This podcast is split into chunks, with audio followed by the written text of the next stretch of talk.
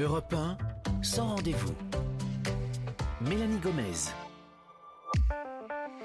Bonjour et bienvenue dans Sans Rendez-vous, votre émission bien-être en version estivale le samedi de 10h à 11h. Alors tout l'été, pendant une heure, l'idée aura été de vous détendre, de vous donner des conseils pour prendre soin de vous et de vos proches, mais toujours, toujours dans la bonne humeur. Alors aujourd'hui, dans notre grand dossier du jour, sans prise de tête, on va parler d'alimentation. Comment bien manger en été, comment allier plaisir de la table et équilibre alimentaire, parce qu'on va pas se mentir non plus, mi-août, fin août, c'est quand même pas le moment de prendre 10 kilos et de se retrouver déprimé sur la balance à la rentrée. Alors pour nous guider, nous conseiller sans aucune culpabilité. C'est la promesse gourmande ce matin. Nous recevrons le docteur Catherine Lacronière. Elle est médecin nutritionniste à Paris. Après ça, comme tous les samedis, Benjamin Lévesque viendra nous prodiguer ses meilleurs conseils beauté. Il est déjà dans le studio avec moi. Alors dites-nous, Benjamin, aujourd'hui, on va parler de quoi? Ah bah, Je vais partir loin, très très loin. Où ça, vous m'amenez où? Dans les îles du Pacifique. Mais je vous amène avec, avec moi. Ça sent bon, j'espère. Vous allez parler de quoi? Ça va sentir l'huile de monoï. je savais, je fais eh exprès. J'adore cette odeur. allez, enfin, à la fin de cette émission, comme chaque semaine, vous retrouverez la chronique femme d'Anna Roy. Ce matin, elle nous propose une thématique super glamour. Alors non, je plaisante complètement parce qu'elle va nous parler d'un sujet assez tabou. Elle va nous expliquer tout sur les hémorroïdes. Elles sont encore plus fréquentes en été, mais nous, on a décidé d'en finir. Mélanie Gomez vous reçoit sans rendez-vous sur Europe 1. Tout de suite, pour démarrer votre émission sans rendez-vous, on va faire un focus sur une substance justement qui peut être parfois euh, un peu plus, un peu trop présente sur nos tables en été, à savoir l'alcool. D'ailleurs, chaleur et alcool, est-ce encore plus dangereux pour la santé? Et alors, alcool et conduite, savez-vous à partir de combien de verres vraiment il ne faut plus prendre le volant? On va faire le point juste après le micro-trottoir de Barbara Silvera Sonigo. Quand on boit de l'alcool au soleil, ça peut générer plus de flux de sang dans le cœur et avoir des problèmes cardiaques. Les mélanges d'alcool, c'est mauvais parce que de mon expérience, ça fait monter plus vite l'alcool au cerveau. Normalement, à partir de deux verres, on peut plus conduire. Euh, mais après, ça dépend des alcools que vous consommez. Pour connaître le taux d'alcoolémie dans le sang, il faut faire un éthylotest. Pour faire descendre le taux d'alcoolémie dans le corps et dans le sang, il faut beaucoup, beaucoup, beaucoup s'hydrater. On peut croire qu'il y a des façons de faire partir l'alcool plus vite, mais il n'y a pas réellement de façon. Il faut juste euh, attendre. Les conséquences de l'alcool, c'est euh, d'avoir des comas éthyliques, c'est d'avoir des problèmes cardiaques, des problèmes neurologiques. Et il peut y avoir de l'addiction. On se considère comme alcoolique à partir du moment où vous avez un manque. À partir d'un verre par jour, tous les jours. Et que si on n'a pas ce verre, on n'est pas bien. Alors, pour nous aider à y voir plus clair concernant la consommation d'alcool et les problèmes qui vont avec, particulièrement en période estivale, il est en ligne avec nous. C'est le professeur Amine Benyamina. Bonjour. Bonjour. Vous êtes chef de service à l'hôpital Paul Brousse à Villejuif, président de la Fédération française d'addictologie et d'addictaid. Alors, professeur, est-ce que l'alcool en période estivale, c'est un problème plus inquiétant pour vous, addictologue ou pas? Est-ce que les gens, par exemple, le boivent plus en été? Je ne sais pas. Inquiétant, non. Il est inquiétant toute l'année. Vous le savez comme moi, Mélanie, 42 000 morts liés à l'alcool en France. On est des champions de la consommation et du déni. Euh, et elle était, euh, oui, c'est inquiétant parce qu'on consomme, on prend la voiture, on est, on est détendu, euh, on va bien, et, et puis comme on dit vulgairement dans le sud, on enquille des, les verres et on, on oublie l'alcoolémie. oui, c'est inquiétant, il faut faire attention. Bon, L'idée n'est pas de faire des Français des buveurs d'eau. L'idée simplement, c'est que de savoir ce qu'on consomme et comment le corps réagit et qu'est-ce qui se passe hmm. après. J'ai entendu des choses toutes ne sont pas idiotes hein, de ce que j'ai entendu, au contraire. Hein. Qu'est-ce que vous avez entendu euh, de, par contre d'idiots Il y en a certaines qui disent c'est les mélanges qu'il faut éviter. Euh, quand on mélange certains alcools, ça monte plus vite au cerveau. Ça, ça, c'est faux, par, par exemple. Alors, par contre, ça, d'emblée, il faut dire une chose. Euh, consommer de l'alcool, ce n'est pas consommer une qualité d'alcool. L'alcool, c'est la substance que l'on retrouve dans tout ce qui est alcoolisé. Du cidre, du champagne, du pastis, du vin, du whisky, voilà, tout ça. Ce qui est important, c'est le, le titrage, c'est-à-dire la, la concentration de ce principe actif et donc, on peut être malade ou on peut être ivre ou on, peut perdre ses moyens avec n'importe quel alcool. Euh, quand on dit bah, j'ai arrêté les alcools forts, je me mets juste un peu au rosé pour l'été, ça ne veut absolument rien dire parce que c'est la quantité d'alcool pur qui est, qui est responsable des effets. Hmm. À partir de quand on considère qu'on dépasse un peu trop les bornes en été Effectivement, il peut y avoir plus d'apéros. Euh, c'est quoi les repères acceptables? Vous l'avez dit, finalement, je vous demande l'été, mais toute l'année. C'est les repères vraiment qui sont officiels C'est deux verres par jour et pas tous les jours, c'est ça? Voilà, deux verres par jour, pas tous les jours, et une, fenêtre de deux jours euh, dans la semaine. Alors euh, ça, c'était, ça, ça, a été bah, finalement récemment, le dernier rapport INSERM dit que toute prise d'alcool déclenche des, un risque. Évidemment, c'est excessif quand on entend comme ça, quand on est français, mais ça, ça a une réalité. Vous savez mm. que, par exemple, l'alcool et le tabac constituent 40% de, de, de, de, pathologies, euh, y compris cancéreuses, évitables. Donc, on est sur quelque chose de l'ordre de, des facteurs dits euh, évitables. Mm. Euh, voilà. Donc, ça, il faut l'avoir en tête. Pour autant, si on consomme déraisonnablement, c'est-à-dire on, on, reste vigilant, on ne boit pas tous les jours, on ne dépasse pas les deux verres, et puis on ne prend pas le volant, en, en mangeant, euh, en, en buvant, ça constitue quand même des, des facteurs plutôt euh, raisonnables et entendables. Professeur Benyamina, est-ce qu'il y a des risques particuliers à consommer trop d'alcool en été, peut-être lié à la chaleur? Est-ce que alcool et canicule, notamment, ça fait vraiment, vraiment pas bon ménage Expliquez-nous. Oui, il y a des phénomènes de déshydratation et donc la- la- l'alcool se concentre, un- se concentre un peu plus dans, dans- dans l'organisme et euh, ça peut entraîner des phénomènes évidemment euh, d'ivresse prolongée. Et puis, il y a des phénomènes de déshydratation qui sont aussi liés à l'alcool. L'alcool déshydrate d'ailleurs pour ceux qui ont fait la fête euh, un 31 décembre. La première des choses que l'on fait quand on se réveille dans la nuit, c'est qu'on va boire parce qu'on est totalement déshydraté et on est en hypoglycémie. Donc ça, un- il faut faire attention. Surtout quand on, on, on déjeune, on fait un, on déjeune en bord de mer, on prend de l'alcool et ensuite on se met au soleil, on va se baigner. Là, pour le coup, c'est le, Mm. le cocktail tout à fait dangereux qu'il faut éviter. Bon, pour terminer, professeur Benyamina, c'est un peu culotté peut-être de demander ça à un addictologue, mais est-ce qu'il y a des remèdes vraiment qui existent, fiables, efficaces, anti-gueule de bois, soit pour la prévenir, soit pour guérir un peu plus vite? Parce que ça peut quand même arriver une fois de temps en temps de, de- bah, d'aller, d'être allé un petit peu loin. Bah, la gueule de bois, c'est se réhydrater absolument. J'ai pas de formule, hein. Moi, je reste euh, maladroitement euh, scientifique. Mais on voit des C'est produits parfois dans le, réhydrater. on voit parfois des Ouais, produits dans le, prover- dans le commerce, ouais, soi-disant avalés avant. Ça, c'est bidon, on est d'accord. non. Non, ça marche pas du tout, ça baisse pas l'alcoolémie. euh, non, non. Franchement, évitez cela. Non, il faut boire raisonnablement, ne pas prendre le volant, euh, rester dans un cadre festif et ne pas le renouveler tous les soirs. C'est plus de la fête. Ensuite, c'est c'est de la prise de risque. Très bien. Ça, ça- ça- ce sont des choses que vous dites toute l'année hein, à l'antenne, Mélanie. Très bien, et on va continuer. Merci beaucoup, professeur Benyamina, d'avoir été avec nous pour cet éclairage et, et vos bons conseils donc pour mieux gérer cette consommation d'alcool, toujours avec modération. Bonne continuation et merci beaucoup, professeur. Europe Dans un instant, notre grand dossier du jour, on passe dans votre assiette de l'été, que vous soyez en vacances ou déjà de retour. Quels aliments privilégier quand il fait cette chaleur pour rester en bonne santé, pour profiter aussi, se faire plaisir sans trop de dégâts sur la balance? Nos meilleurs conseils, c'est dans quelques minutes. Alors à tout de suite sur Europe 1. Europe Sans rendez-vous. 1, Mélanie Gomez. Sans rendez-vous, votre émission Bien-être estivale de retour. Nous sommes ensemble jusqu'à 11h. Alors c'est le moment d'accueillir notre invité pour cette émission gourmande. Ce samedi, c'est vous, docteur Catherine Lacronière. Bonjour. Bonjour Mélanie. Vous êtes médecin nutritionniste à Paris. Avec vous, donc, on va s'intéresser à notre alimentation, celle qui est bonne pour rester en forme, particulièrement quand il fait chaud et surtout pour rester ou garder la ligne, garder la ligne même en cette fin d'été. Euh, L'été, c'est souvent le moment où on se lâche un peu, euh, on se détend, y compris dans l'assiette. Donc euh, tout ce plaisir, toute cette détente, ça rime pas vraiment avec régime. Est-ce que, si on regarde ça d'un point de vue global, hein, est-ce que c'est une période qui est adéquate l'été pour ceux qui ont envie un peu de perdre du poids, bah, de se lancer dans un régime? Alors j'ai envie de dire oui et non. Ouais. Euh, oui, si, euh, parce qu'on est dans des bonnes conditions, sans stress. On est souvent euh, dans des conditions où on peut faire du sport à la montagne, au bord de la mer. Et puis, on peut cuisiner soi-même et on n'a souvent pas faim parce qu'il parce qu'il fait chaud. Et puis non, parce que c'est le moment de la convivialité, des petits apéritifs, euh, des soirées entre amis où, euh, justement, ça peut déborder. On peut faire régime une semaine sur deux éventuellement, hein parce que vous dites une semaine on se ça. concentre, une semaine on se détend. Docteur, est-ce que vous avez des, des patients que vous avez suivis toute l'année, que vous avez aidés à mincir et euh, qui reviennent vous voir à la rentrée parce qu'ils ont tellement suivi vos conseils qu'ils ont encore minci?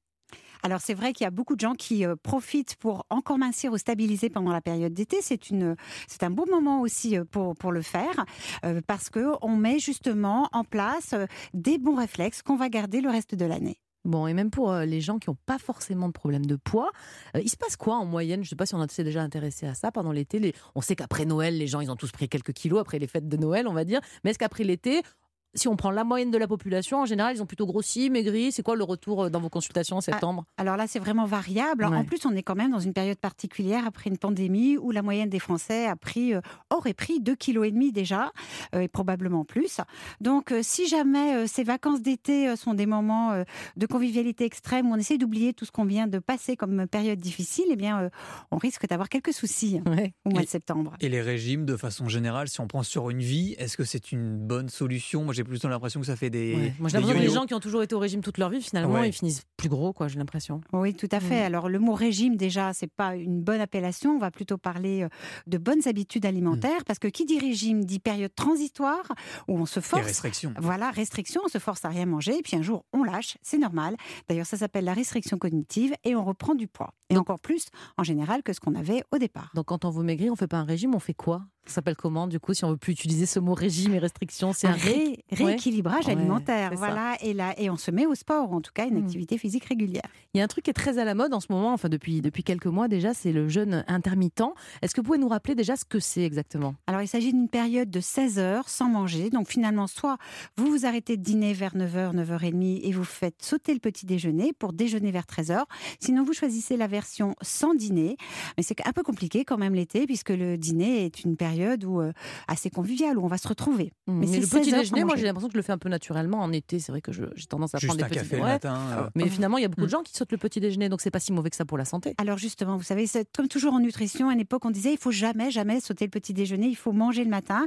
Aujourd'hui on dit ben pourquoi pas euh, faire un jeûne intermittent, finalement ça peut vous aider. Pour les adultes, lancer- hein. Pour les adultes, bien entendu, à lancer une perte de poids, euh, à condition bien sûr que vous ne soyez pas diabétique ou que vous n'ayez pas des maux de tête terribles quand vous vous levez le matin, euh, euh, parce qu'il y a quand même des gens qui ne peuvent pas jeûner. Et ça, on peut le faire même euh, l'été avec la chaleur. Est-ce que c'est bon pour la santé? Alors si vous vous couchez tard, hein, de toute façon vous allez sauter le petit déjeuner, donc euh, Ça peut euh, vous oui. arriver à vous, Benjamin. Et, et puis, euh, dans, dans ce jeûne intermittent, les boissons sont complètement autorisées. Donc, vous pouvez boire, vous pouvez boire de l'eau, bien entendu, euh, du thé, euh, du café. Elle parlait pas Donc, du rosé, euh, Ouais, Benjamin. parce que Voilà, sinon, là, non. je vais vite finir bourré. Voilà, si je ni mange pas. rosé, ni jus de fruits, ni produits De l'eau, euh, de l'eau. laitiers, exactement. Et euh, a priori, pendant l'été, oui, ça peut se faire. D'accord. En période estivale, en général, bon, bah, il fait chaud. hein. Par- Parfois, il y a des orages, parfois, il fait un peu moins chaud, mais on va dire il fait chaud l'été. On a tendance quand même naturellement à manger des aliments plus légers, beaucoup de salades, des crudités. Moi, je connais même des gens qui ne mangent que ça en été. Hein. Euh, concombre euh, en bâtonnet, tomates, euh, quasiment rien d'autre. Si on mange que ça, c'est pas très équilibré quand on même. est hein. un petit peu loin de l'équilibre alimentaire Ouais. pour deux raisons. D'abord, il n'y a pas de protéines.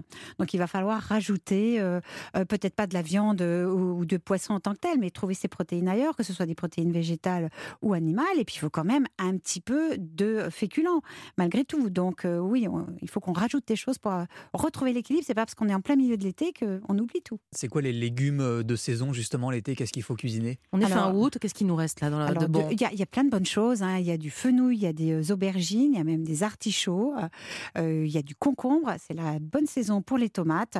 Donc, en effet, on se fait ces belles, ces belles salades ou ces ratatouilles euh, qui vont accompagner tous nos déjeuners et nos dîners. tous, Et- ces, tous ces légumes d'été sont gorgés de vitamines, enfin les aubergines, les courgettes, tout ce qu'on mettrait dans une ratatouille par exemple. C'est bon pour la santé? Exactement. Alors surtout quand on les consomme crus, euh, il y a énormément de vitamines, en particulier des antioxydants. Donc on a la vitamine C, on a le bêta-carotène, ce qui donne la jolie couleur, par exemple, à la Mhm. carotte qu'on peut manger à cette période.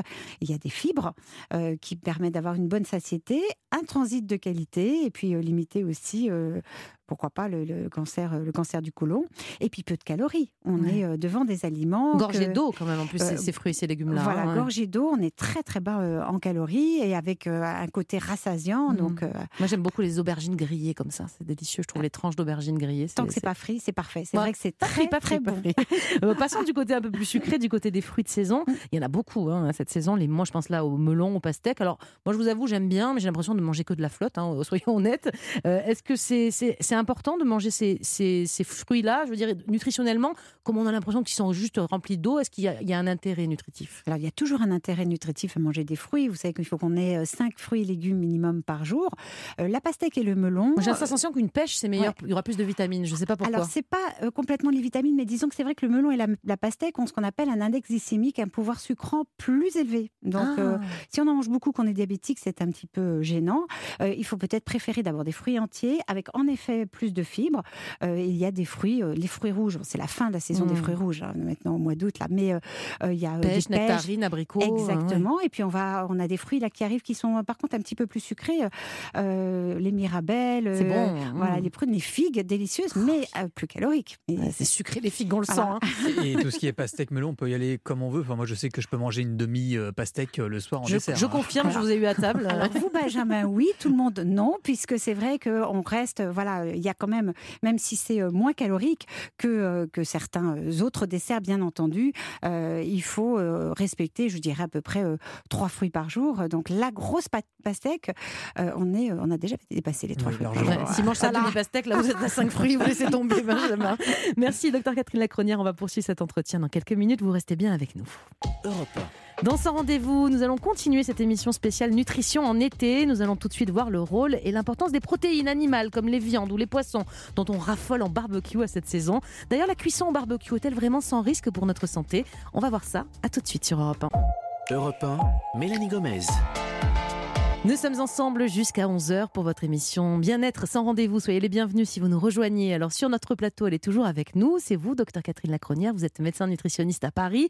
Alors on le sait, l'été, ça rime avec les barbecues. Benjamin est un, est un fanat. Il connaît toutes les recettes de barbecue. On les adore tous, évidemment. Mais euh, déjà, je voudrais juste parler du mode de cuisson en lui-même, le barbecue. Moi, j'ai entendu dire que manger trop grillé, trop cramé, c'est pas forcément excellent pour la santé. Qu'est-ce que vous en pensez, même si on va dire on consacre ça quand même beaucoup à l'été? Donc c'est pas toute l'année le barbecue. Oui, vous avez tout à fait raison, Mélanie, parce que le problème, quand on cuit à très haute température, c'est qu'on risque de voir apparaître des molécules qui sont dangereuses pour la santé. On appelle ça, dans notre jargon, les produits terminaux de la glycation. En fait, ce sont des molécules, euh, un mélange de, de protéines et de sucre caramélisé, finalement, qui peut être potentiellement cancérigène. Oui. Donc, c'est pour ça qu'il ne faut pas faire de barbecue trop souvent. C'est pour ça également qu'il faut mariner viandes et poissons. Ah, pourquoi pour- mariner, c'est important. le- alors le, le citron, le- la vitamine C est antioxydante et peut limiter euh, l'oxydation des, euh, des, des- des aliments. Et il faut cuire à distance de la flamme, vraiment. La viande ne avec- doit pas toucher la elle flamme. ne doit pas toucher la flamme, donc il faut faire plutôt une- donc un barbecue avec un feu plutôt doux. C'est vrai qu'il faut du temps pour arriver à un tel barbecue. C'est plus long, mais on a le temps, c'est pas grave. Exactement. Et puis pas le faire trop trop souvent non plus. Et puis alors je vous parlais de marinade tout à l'heure. Il faut pas non plus une fois que vous avez mariné euh, vos aliments, il faut pas utiliser la marinade pour arroser parce que si elle a traîné un petit peu dehors, il peut y avoir un, un risque infectieux. Oui, d'accord. Voilà. Bon, ben, euh, on a moins. bon, J'ai quand même envie du barbecue, c'est pas grave. On continue. Moi, sur le barbecue, je peux faire toutes les viandes, mais est-ce que vous avez une préférence d'un point de vue euh, nutritionnel? Alors les, les viandes c'est bien, mais on va essayer d'éviter euh, les viandes trop grasses. Donc je suis pas très euh, chipolata ni merguez. euh, Oh, si c'est bon, voilà. pourtant. Allez, Si une avez- fois, une fois. Oui, bien sûr. De toute façon, il y a euh, toujours le côté Puis plaisir. les hein, enfants, qu'il ils ils aiment sûr. aussi. euh, Moi, les, les- les gosses, ils mangent que ça. Alors on en met, et puis on peut mettre aussi, par exemple, euh, c'est pas non plus extraordinaire au niveau nutritionnel des saucisses de volaille, mais sinon on va prendre des viandes rouges, peut-être un petit peu moins grasses, on va prendre des tourneaux d'eau bien épais, on va cuire les poulets avec la peau, mais on les mangera sans la peau. Oh, Et mais puis- elle nous enlève tout ce qui est bon. Tout ce qui est pas possible. ouais. Non, puis vous savez quoi, faites-vous plaisir. Ah, voilà, mais merci, faites-le moins souvent. D'accord. Allez, une fois la peau, une fois sans la peau, on alterne tout ça. Est-ce que c'est, on sait, hein, c'est risqué de manger trop de viande rouge, notamment parce que pour certains, enfin moi mon mari forcément c'est quasiment une, une entrecôte ou une côte de bœuf par semaine sur le- pendant l'été. Euh, on risque quoi concrètement? Que disent les études en fait si on mange trop de viande rouge? Alors, le- l'excès de viande rouge, mais c'est beaucoup plus qu'une fois par semaine, hein, Ouais. ça serait plus- plusieurs fois par jour, hein, midi et soir, euh, euh, peut favoriser, peut avoir un effet potentiellement cancé- cancérigène. C'est ce que nous dit euh, le Centre euh, international de recherche sur le Mhm. cancer. Cancer du côlon vraiment- notamment, ça augmente Voilà, le risque. hein. exactement. Mais il faut vraiment une consommation régulière de plusieurs fois Donc par deux semaine. barbecues avec des entrecôtes par semaine, rien. ça va. Voilà, ça va. Bon, après, c'est les vacances. Si on se fait ça, une orgie de viande, d'entrecôte, de côte de bœuf pendant 15 jours et après on revient à la normale, Exactement. c'est pas un drame. Non, non, Mhm. c'est très bien, puis ça vous aura amené du fer au moins. Mais ce qui compte, Voilà. c'est la régularité sur l'année finalement. hein, c'est ça aussi. euh, Et puis, euh, que serait euh, l'alimentation si on ne se faisait pas plaisir? C'est ça, là, on s'ennuierait euh, sacrément. Il y en a donc qui préféreront, notamment pour des questions caloriques, justement, les, les viandes blanches, les poulets, les dindes, etc. Il y a vraiment une grosse différence sur la balance, on va dire, entre la viande rouge ou la- les viandes blanches, les viandes maigres? Pas tant que ça, tout dépend, de- parce qu'il y a des viandes rouges maigres, hein, des viandes qui sont un petit peu loin des côtes, le filet, le faux filet, le rump steak, par exemple, on fait partie des viandes rouges maigres, euh, alors que euh, une entrecôte, hein, désolé pour, Pour mon mari. voilà, exactement, une côte de bœuf sont beaucoup plus riches. Et puis finalement, quand vous prenez une viande rouge maigre, vous allez euh, pratiquement avoir moins de calories que si vous prenez votre poulet et que vous le mangez avec la peau.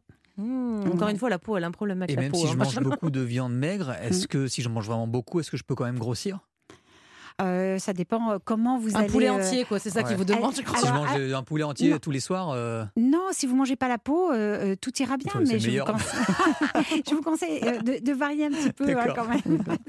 À quoi elles nous servent justement ces protéines animales? Je dis pas qu'il y a des gens qui font sans, hein, les végétariens bien sûr, et quand ils sont bien accompagnés ou qu'ils savent, ils savent bien gérer, c'est tout à fait possible. Mais manger des protéines animales, que ce soit des viandes ou des poissons, ça sert à quoi dans l'organisme? Alors on dit que ce sont des protéines de haute qualité biologique, c'est-à-dire qu'elles nous amènent tous les acides aminés essentiels pour qu'on puisse fabriquer nos protéines. Parce que nous, sans ça, on ne sait pas les faire. On a besoin de ces pierres pour construire, construire l'édifice protéine, et ces pierres, ce sont les acides aminés essentiels.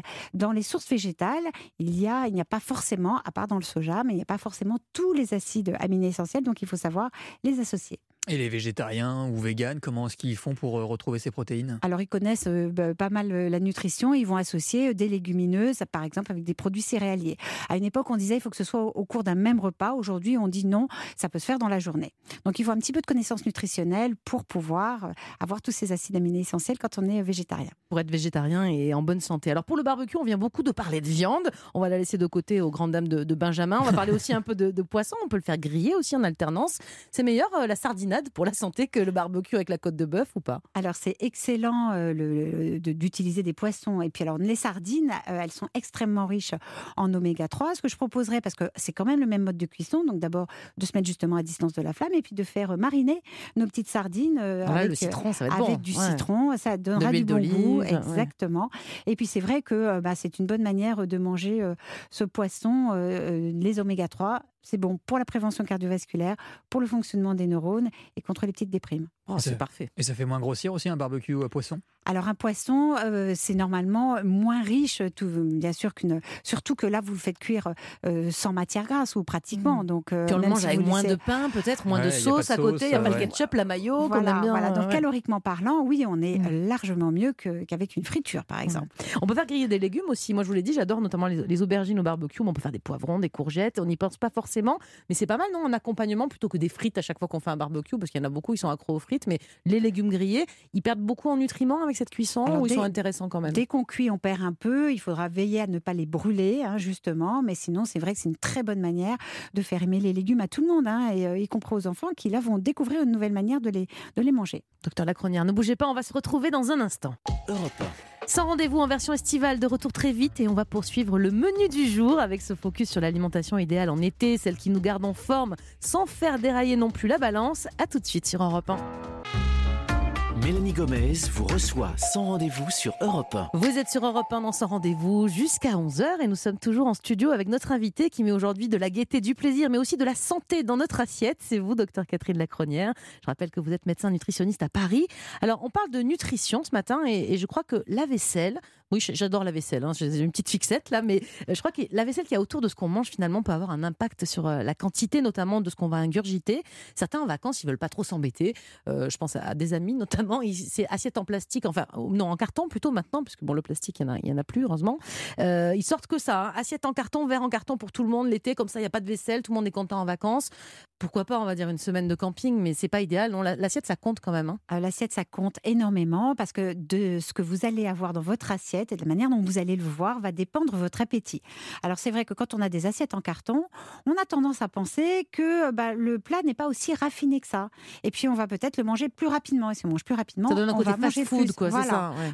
Donc euh, euh, pourquoi pas quand on est un petit peu coincé ou qu'on est un petit peu feignant, qu'on envie est très nombreux, ou voilà. Voilà. Mais sinon, la vaisselle, c'est vraiment quelque chose d'important. Et j'ai entendu dire que euh, la couleur ou la forme de l'assiette pouvait aussi impacter de la satiété. Est-ce que c'est vrai? Alors c'est tout à fait vrai. Ça a intéressé des chercheurs, en particulier euh, une équipe de Cornell euh, aux États-Unis, euh, qui a montré qu'en fait, euh, si vous avez une différence de couleur entre votre assiette et ce que vous mangez, donc par exemple, vous prenez une assiette rouge et vous avez un, des, des brocolis verts, pour ne pas ne pas parler de Mélanie. Je mange souvent des Voilà. brocolis, c'est mon légume préféré. Voilà. Donc, si vous avez une différence de couleur comme ça, vous allez moins manger, même jusqu'à 20% Ah de oui. moins. Par Ah ouais. contre, si vous mettez vos euh, pâtes euh, spaghetti euh, bolognaise rouge dans votre assiette rouge, eh bien, vous mangerez plus. Donc, il faut penser à la différence de couleur. Au contraste, quoi, Voilà, ça. exactement. et contraste qui existe également avec la nappe. Si votre assiette est, oui, oui, c'est une vraie étude de, de l'étude de l'université de Cornell. Donc, si votre assiette euh, est différente et vraiment une couleur différente de votre nappe, vous allez manger moins de 10%. Bon, Bon. on va s'arrêter là pour le, le point vaisselle. Euh, le- L'été, c'est aussi plus de restos. euh, ceux qui partent aussi dans, en vacances dans des formules all-inclusive, tout ça avec des grands buffets remplis, etc. C'est Moi, pas j'ai des idée. souvenirs avec une fin de loup, la salive qui sort déjà en me disant Ah ouais. comment je vais faire pour Oh. tout goûter. Quoi. Ah oui, ça, hein. Ça, c'est un piège. hein. Voilà. Mon conseil euh, à à mes patients qui me demandent et qui partent dans ce genre de lieu de vacances, c'est de prendre une assiette plus petites, justement, et d'essayer de prendre un petit peu de tout ce qui leur fait plaisir. Le problème, mais c'est qu'avec de une ne assiette pas- petite, on va y Bah, aller je vais 20 re- fois. bah, justement, on y va une fois. Ah. Voilà, on y va une fois, on mange doucement, on se fait plaisir. Et puis c'est vrai qu'on peut regarder, euh, euh, on a quand même tous des connaissances nutritionnelles, alimentaires, et de se dire, voilà, c'est peut-être mieux de prendre une brochette grillée plutôt qu'un plat à la crème. En plus, le plat à la crème en plein, en plein soleil, c'est moins agréable. Bon, moi j'ai une Ouais. question cruciale. Vous Mm. avez compris quand même que j'aimais bien les frites, même si j'essaye de pas trop en parler depuis le début. Mais dans ces buffets justement ou au resto, l'accompagnement quand même classique, c'est souvent, bah, ou alors c'est tentant. Je vais dire, il y a des frites, hein, il y a toujours des frites. Si on fait un peu attention à sa ligne euh, et même d'un point de vue nutritionnel, on va dire, est-ce que les frites, on doit les oublier à jamais ou pas? Alors rien n'est à oublier en nutrition, il faut toujours se faire plaisir. On fait des frites, mais on les fait moins souvent et on en fait moins en quantité. Et puis on peut les faire maison, ça sera. J'allais vous dire parce que celles du resto, bon, on ne sait pas comment elles ont fait- été faites ex- exactement, mais si je les fais chez moi avec ma pomme de terre que je vais euh, éplucher, est-ce qu'elles seront meilleures euh? Voilà, vous ferez, vous, vous allez plonger dans, dans, dans, dans l'huile peut-être moins longtemps. Vous allez euh, éponger un peu, un peu vos du frites. sopalin un peu ouais. Voilà, c'est ça. Donc euh, oui, c'est très bien, mais sinon c'est vrai que euh, si on mange des frites, autant manger de très bonnes frites, essayer de les manger maison et, et puis euh, moins souvent. La patate, c'est bon pour la santé. La, la- la pomme de terre, bien sûr, oui, il y a beaucoup d'intérêt à, à la pomme de terre. Vous la préférez comment? En frites, en purée, à l'eau? Alors moi, je la préfère, en fait, je préfère lui garder un index glycémique bas, c'est-à-dire un faible pouvoir sucrant, en la faisant cuire à la vapeur avec la peau. Euh, on peut également la faire bouillir parce que c'est vrai que dès que euh, vous, vous avez des pommes de terre écrasées, euh, purées ou à très haute température dans le four, l'index glycémique monte. Alors ça embête beaucoup les gens qui ont un diabète puisqu'ils font attention au pouvoir sucrant de l'aliment.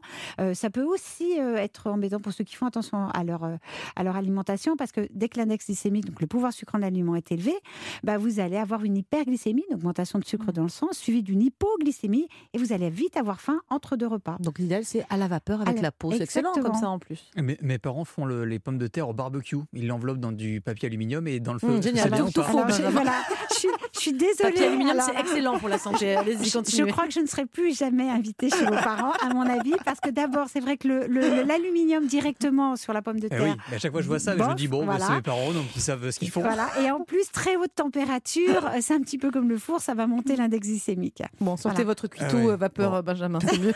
Quid de la pizzeria? Parce qu'en vacances, il y en a beaucoup qui adorent ça. Ça peut être le petit rendez-vous de la semaine. On se fait une petite pizzeria en famille. Qu'est-ce qu'elle dit, la nutritionniste de ma pizza 4 fromages? Moi, j'ai des copines, elles optent toujours pour, pour se donner un peu bonne conscience pour la pizza végétarienne. Moi, je me dis, une fois dans la semaine, autant qu'à faire, je me fais vraiment la pizza de mes rêves. quoi. Ah, Alors, euh, bah, pourquoi pas Mais c'est vrai que je suis un petit peu d'accord avec vos amis Ah. euh, sur la végétarienne ou la margarita. Euh, la 4 fromages, bah, elle a rajouté quand même beaucoup, beaucoup de gras. Mais l'important dans la pizza, c'est la quantité. Et c'est vrai que finalement, quand vous regardez cette pizza, bah, on n'est pas si loin de l'équilibre alimentaire avec du fromage, mais pas trop, avec euh, de, de- tous ces légumes, de la tomate et une pâte.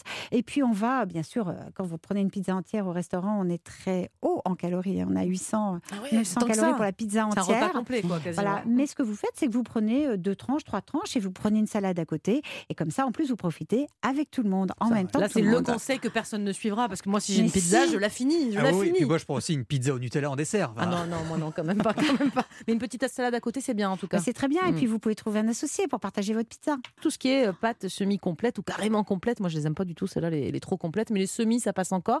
Est-ce que ça c'est mieux pour pas prendre de poids ou en tout cas pour la santé, je sais pas Alors, c'est plus pour l'index glycémique, une fois Mm. encore, pour l'équilibre du sucre dans le sang, puisque quand les pâtes sont complètes, par rapport aux pâtes blanches, le pouvoir sucrant est plus bas. Il y a aussi une chose importante avec les pâtes, c'est la cuisson. Si euh, elles sont parfaites quand elles sont al dente, si vous dépassez la cuisson al dente, votre index glycémique va monter.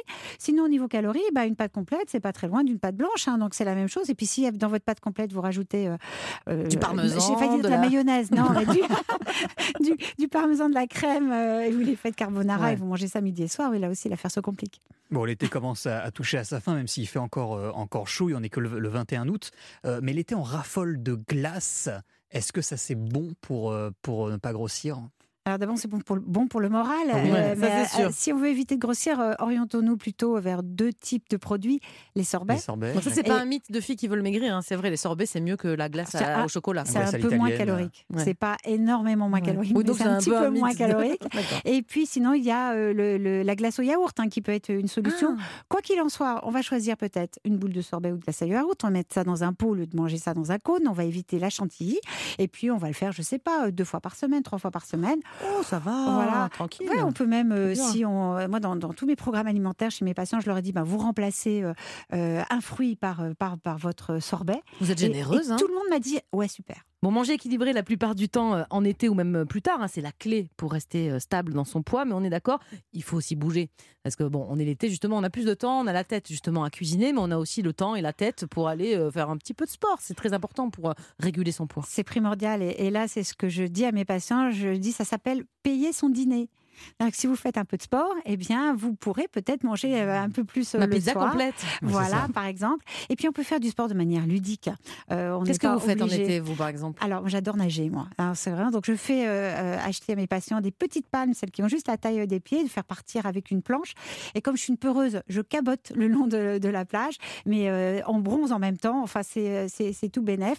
Et vous Euh, payez votre repas le soir? et je paye mon repas le soir, voilà. Sinon, vous pouvez euh, marcher. Vous pouvez même marcher dans l'eau quand vous avez des problèmes veineux. Ouais, donc ça, c'est très, ça très aide. intéressant, il paraît. ouais. Vous pouvez euh, faire du vélo, vous pouvez aller prendre un cours de yoga, vous pouvez euh, faire du tennis. Enfin, il y a mille et une manières de, de faire du sport et de ça, se faire pas plaisir. forcément Voilà. besoin de faire du sport. On peut faire des randonnées, on peut euh, se balader, C'est ludique, Mm. tout à fait. C'est ludique et ça fait vraiment partie. Quand on parlait régime au départ, perte de poids. Alors régime, on l'oublie, mais perte de poids, c'est une bonne manière justement de faire du sport, de se remettre au sport, de se réconcilier avec son corps euh, l'été grâce à toutes ces activités qu'on fait avec plaisir. Très bien. Merci beaucoup, docteur Lacronière, d'avoir répondu à toutes ces questions d'alimentation euh, particulièrement adaptées à cette période estivale. Merci pour tous vos conseils et à bientôt.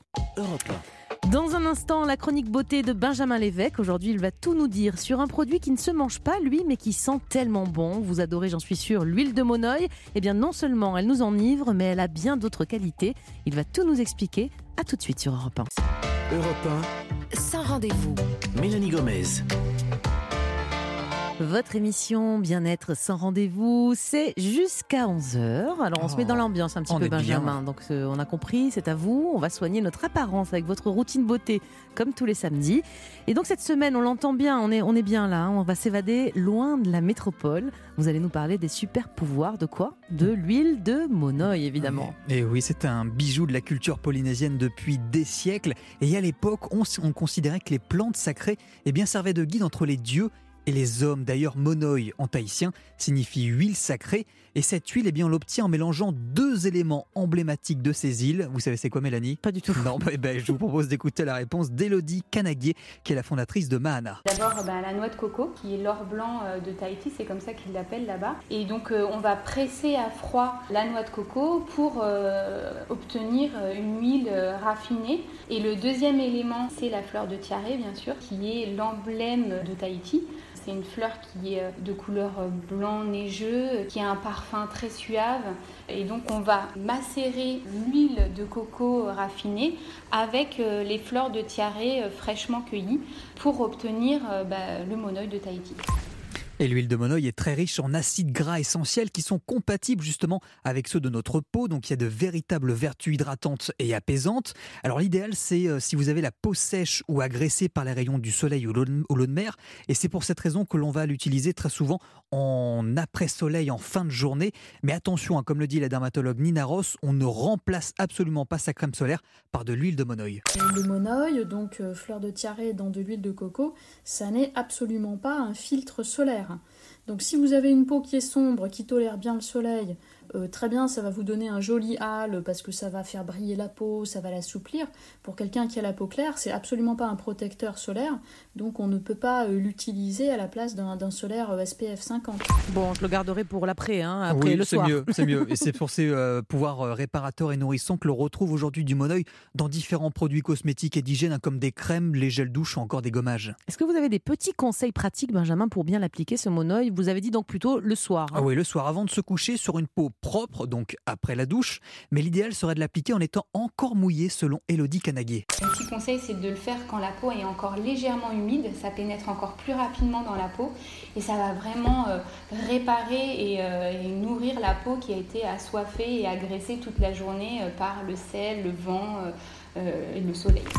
Et il faut savoir que l'huile de coco sous 21 degrés eh bien, se fige. Donc si elle ne se fige pas, eh bien, c'est que ce n'est pas du vrai monoï. Et il suffit de la laisser là quelques minutes au soleil ou tremper le flacon dans l'eau chaude pour que l'huile redevienne liquide. Bon, on a vu, Benjamin, que l'huile de monoï était très bonne pour la peau, mais est-ce que je peux l'utiliser ailleurs, genre euh, sur, les, sur mes poils ou sur mes cheveux quoi? Eh bien oui, l'idéal, si vous avez tendance à avoir euh, des cheveux secs, c'est la petite Enfin, pas mes astuce. poils à moi, les poils des hommes, c'est ça que je voulais dire. Euh, hein. Moi, j'en ai pas, La évidemment. petite astuce, le matin, c'est d'en mettre sur vos pointes pour nourrir le cheveu et lui redonner de la brillance. Vous pouvez aussi l'utiliser en masque une fois par semaine, selon Céline Lagan, qui travaille pour la marque Bernard Cassière. en masque hebdomadaire sur toute la longueur de la chevelure. Alors on l'emmaillote bien et on la fait reposer, alors soit 30 minutes si on n'a pas vraiment le temps et à ce moment-là après on rince, soit on les fait reposer toute la nuit et on les rince le matin. Et donc dans cette application-là, l'idée c'est que le matin on retrouve des cheveux bien lisses, bien brillants, bien souples et qui sentent bon. Enfin, vous pouvez utiliser cette huile de monoï pour vous parfumer. Moi, hein, vous j'avoue, en- je fais ça, je trouve que ça Ah, sent trop bon. J'en mets juste pour le bon. plaisir. Je suis déjà euh, en nez. vacances quand j'en Ouais. mets. Donc vous pouvez mettre des petites touches à certains endroits du corps, derrière les oreilles ou sur les poignets par exemple. Et là, l'odeur va tout de suite vous transporter en Polynésie. Bah, ça y est, moi j'y suis. Merci beaucoup Benjamin pour ce conseil beauté qui sont tellement bons aujourd'hui. Europe 1, Mélanie Gomez.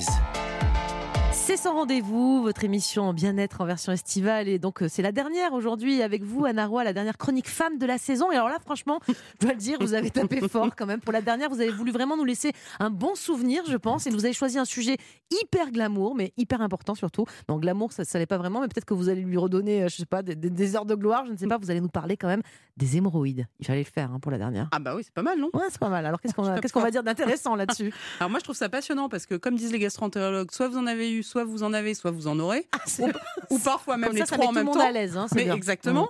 Deuxièmement, c'est un sujet euh, dont personne ne parle parce que c'est difficile de, pla- de parler de son anus entre le- la poire et le fromage, comme on dit. Et en- pourtant, ça gêne la vie quotidienne et c'est vraiment du quotidien pour beaucoup de gens. Donc, je trouvais ça vraiment intéressant. Benjamin, j'allais pas vous demander si vous en avez déjà eu, mais allez-y, c'est à vous. Mélanie est une patiente experte. Euh, mais Anna, est-ce que vous pouvez nous rappeler exactement ce que c'est des hémorroïdes? Oui, parce que tout le monde croit que hémorroïde égale maladie hémorroïdaire. Non, ça n'a rien à voir. Les hémorroïdes, tout le monde en a, y compris les nouveau-nés. J'utilise cette image très choquante pour dire que ouais. même les nouveau-nés ont Les des hémorroïdes. bébés. Tout le monde a des hémorroïdes. Tout le monde, absolument tout le monde. C'est en fait, ce sont des sortes de lacs veineux. On dit qu'ils sont à la jonction entre l'intérieur et l'extérieur, et donc tout le monde a des hémorroïdes. Et- Ils sont là, mais pas forcément douloureux ni malades. bah, en fait, voilà, ça, exactement. À ne pas confondre avec la maladie hémorroïdaire qui n'a rien à voir en fait avec les hémorroïdes. Les hémorroïdes, c'est une structure euh, anatomique normale. Mais c'est donc interne et externe, en fait, c'est ça. hein Voilà, il y en a des internes et il y en a des, des externes. Et c'est vrai que des fois, alors c'est ce qu'on appelle la maladie hémorroïdaire, elle nous embête. Alors comment on le sait? Bah, Vous savez, des fois ça gratte, euh, des fois ça fait une boule qui sort qui est pas forcément douloureuse d'ailleurs en soi. Des fois ça fait très mal, c'est une crise hémorroïdaire où là vous avez carrément un caillot qui bloque la circulation. Ça peut même aller jusqu'au thrombus où là c'est affreux, on va des fois même aux urgences. Enfin voilà, vous avez tous ces symptômes qu'on connaît tous, enfin qu'on connaît tous peut-être pas, mais que, vous, que vous allez connaître, du coup on l'a dit. On a une symptôme- promesse, là, franchement, c'est génial. donc hein. on a une symptomatologie qui est plus ou moins bruyante. Alors des fois on peut se contenter d'un peu de crème, mais des fois il faut carrément Mhm. les urgences, on vient de le dire. Bon, on a compris qu'on a tous des hémorroïdes, mais parfois, donc, les hémorroïdes, c'est embêtant, elles nous embêtent. Vous dites, on dit elle ou il d'ailleurs, je sais même pas, je dis une hémorroïde, un hémorroïde. Elle, elle, bon, elle nous embête. Euh, c'est embêtant, pourquoi et comment on va se rendre compte qu'elles sont embêtantes, justement? Et ben voilà, c'est quand elles sont quand elles nous disent qu'elles sont embêtantes, c'est-à-dire quand elles sont euh, quand il y a des symptômes en fait. Et vous allez me dire mais quel est le rapport avec les femmes parce qu'on est dans une chronique femme Hmm. Eh bien, il faut le faire, mais les hémorroïdes ont des récepteurs hormonaux. Ah, mais Non, alors truc, franchement, euh, on n'a pas de chance. hein. Voilà, Mhm. c'est ça. Et donc, spécialement pendant les règles ou dans la période qui précède les règles, on peut avoir des hémorroïdes. On peut en avoir quand on est enceinte, quand on accouche et en postpartum. Énormément de femmes ont des hémorroïdes à cause des facteurs mécaniques et des hormones. Et aussi la ménopause qui est une période à risque pour les hémorroïdes. Je reviens un petit peu en arrière. Vous avez dit donc ça gonfle, ça fait mal. C'est quoi les symptômes? Ça peut saigner, ça peut sortir euh, et ça peut aussi gratter. Ah ouais, saigner, sortir, gratter. Alors attention avec les saignements, d'ailleurs, je le dis entre parenthèses, hein, il faut être bien sûr que ce soit les hémorroïdes, donc il faut aller consulter pour savoir. Alors moi, j'ai pas envie d'en arriver là. Qu'est-ce que je peux faire pour ne pas en avoir, euh, Anna? Serrer les fesses, non, c'est pas ça. ça, ça peut faire partie du traitement, mais ça ne suffira pas. Alors, on les prévient comment? Bah, Déjà, il faut surveiller sa posture. C'est- Je vous l'ai dit, c'est vraiment une histoire de veine. Donc, c'est un peu comme, vous savez, les varices, tout ça, c'est un peu les mêmes conseils. Donc, déjà, on surveille sa posture. Il faut éviter de piétiner ou de rester assis très longtemps. Donc, il faut bouger absolument. Les bas de contention, vous voyez, ça peut faire partie, si vous avez une profession à risque où vous piétinez toute la journée, ça vaut vraiment le coup de se faire prescrire des bas de contention. D'accord. Il faut lutter contre la constipation parce qu'en fait, plus vous poussez, et bah, plus vous Ah oui. risquez de- Ah oui. d'extérioriser vos hémorroïdes. Alors, évidemment, Comment on lutte contre la eh constipation? ben, on boit, on bouge et on a une alimentation riche en fibres. Grosso modo, vous C'est des vous légumes, hein, les fibres quand même, ça. Absolument, hein, essentiellement. On peut avoir des laxatifs, mais ça c'est dommage parce qu'une fois qu'on prend des laxatifs, difficile de les arrêter. Donc ça, on voit vraiment avec un médecin pour être sûr. Il y a des aliments à éviter quand même, hein, par contre. Alors oui, il y, a- il y a des gens qui identifient très bien. Ah bah moi c'est les épices. Quand ah je bah, mange des épices, j'ai des- une crise Voilà. d'hémorroïdes. Voilà, c'est ça. Donc si vous identifiez ça, bon bah évidemment, il faut exclure ces aliments. Il faut pas se retenir d'aller aux toilettes. C'est-à-dire que souvent, on se retient d'aller aux toilettes parce qu'on estime que c'est pas le moment. Mais en fait, du coup, après on est obligé de pousser. Donc- Quand on a popo, on y va. mais on oui, va. mais ça c'est vraiment un truc de, de femme d'ailleurs qui On se dire, ah bah de non, ni non, pipi ni non. popo d'ailleurs. Il faut Voilà. y aller quand Les il faut y femmes aller. ne peuvent aller aux toilettes que dans certaines circonstances, dans certains lieux. Non, il faut arriver à faire popo quand on en a envie parce et que si- quand on y va, on reste pas trop longtemps aussi. Voilà, exactement. Stack et stack.